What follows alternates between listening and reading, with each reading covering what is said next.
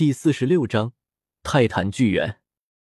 奥斯卡，你的第三魂技到底是什么啊？对啊，对啊，能不能用来加餐啊？时间来到傍晚，因为还要给寒风猎取魂环的原因，众人并没有离开星斗大森林，而是选择了一个小山丘准备过夜。而此时的奥斯卡刚刚完成自己第三魂环的吸收，便别戴沐白和马红俊两个人围着诘问。戴沐白纯粹是好奇奥斯卡第三魂技的能力，至于马红俊，他更加关心奥斯卡的第三魂技好不好吃。这也无可厚非，毕竟星斗大森林不能生火，他们晚上能吃的只有野生的果子和一些可食用的蔬菜。对于马红俊这个老饕而言，显然是无法接受的。哈哈哈！说出来你们不信，我的第三魂技可是能够让人飞行哦。奥斯卡一对桃花眼中还难掩兴奋，一想到自己的第三魂技，就忍不住想要偷笑。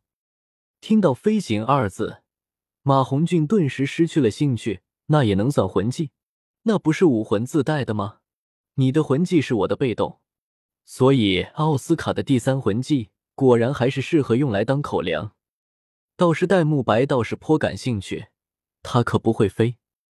似乎是看出了马红俊眼中的不屑，奥斯卡哼哼一笑：“我的第三魂技当然不可能只是简单的飞行而已，重点是速度。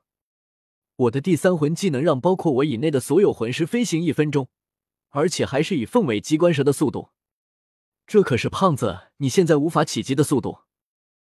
奥斯卡的话音落下，原本分散各处的众人立马围了上来，就连向来清冷的朱竹清也是如此。凤尾鸡冠蛇的速度，可是连朱竹清这个敏攻魂师现在都无法企及的啊！若非马红俊的压制，朱竹清可能都跟不上凤尾鸡冠蛇。众人都围到了奥斯卡身边。询问他第三魂技的详细内容，唯独韩风一人没有凑上去。一来是因为他早就知道奥斯卡的第三魂技了，二来是因为他还知道接下来会发生什么。如果戴沐白他们知道接下来会有一只十万年的泰坦巨猿杀来，恐怕也没有心情再说笑了吧。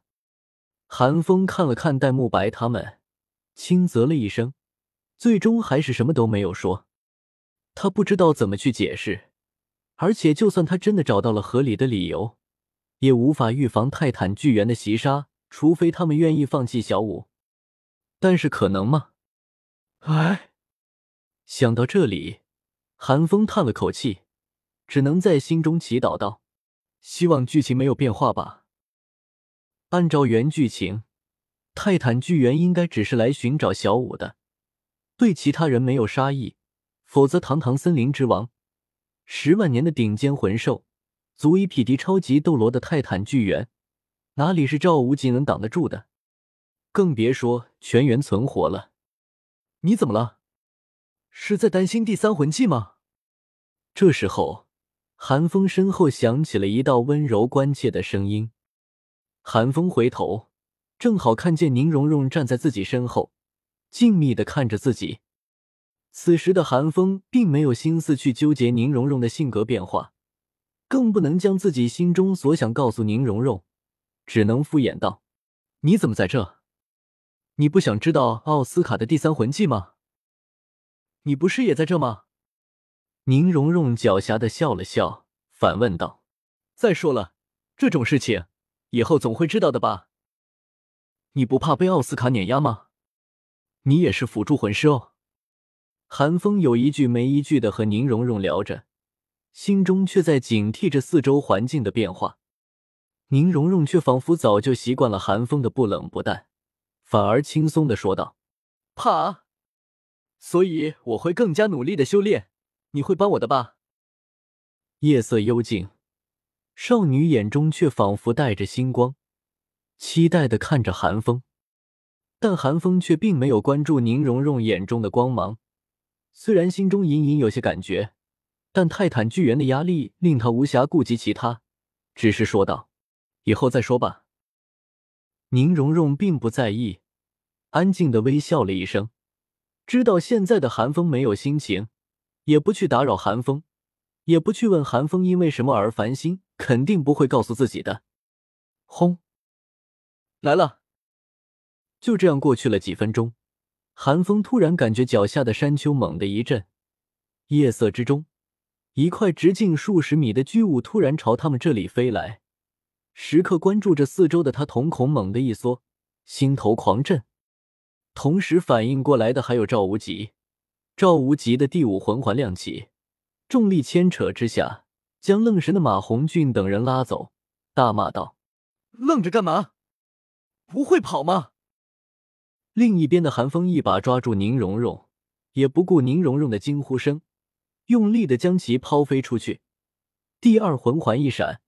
出现在宁荣荣面前，一边用赤天之盾挡住飞来的碎石，一边抓住宁荣荣，一同飞了出去。那是什么？天上怎么有两个月亮？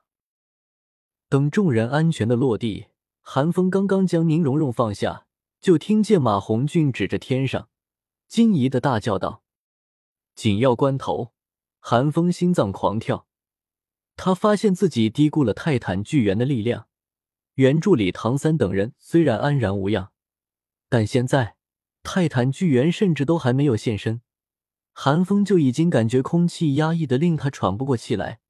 此时他满眼凝重，也顾不得其他，头都不抬，直接大叫道：“那不是月亮，是眼睛！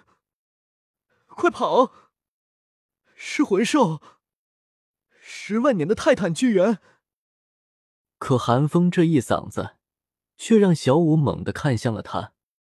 注意到小五的眼神，韩风知道自己之后恐怕得找个理由敷衍这只兔子了。不过现在，韩风并没有心思考虑这些。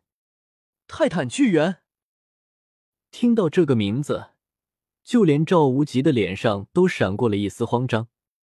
快跑，都不要回头！奥斯卡，用你的第三魂技！快！赵无极没有丝毫的迟疑，他现在只能祈求泰坦巨猿只是碰巧路过。小五，快走！众人吃下奥斯卡的第三魂技，转身就跑。唐三看见小五站在原地没动，赶紧浑身拉住小五。看到这一幕，韩风差点没喊出来。呀！你让他站那，对谁都好。好。果不其然，看到小五被带走，泰坦巨猿顿时就怒了，仰天咆哮了一声，吼叫声令韩风等人耳膜生疼，很长一段时间内都在嗡嗡作响。在众人头脑晕眩的时候，泰坦巨猿朝小五抓去，这一刻。唐三的眼睛都红了，小五，好！唐三撕心裂肺的大叫了一声，却听见又有一声咆哮响起。只看见赵无极已经召唤武魂真身，一头数十米的大力金刚熊出现在泰坦巨猿面前。赵无极准备拼命了，在他领队的时候，谁也不能伤害他的学生。但这一瞬间。泰坦巨猿只觉得自己受到了挑衅，凶厉的看了一眼赵无极，将小五放在左手，右手扬起，朝赵无极轰出了一拳。赵无极不退反进，咆哮声震天动地，同样一拳轰出。七宝有名，医院力。宁荣荣抓住时机，用第一魂技给赵无极增幅，但过大的修为差距。一瞬间抽干了他的魂力，身躯一阵摇晃，就要坠落。在他身旁的寒风见状，只好扶起他。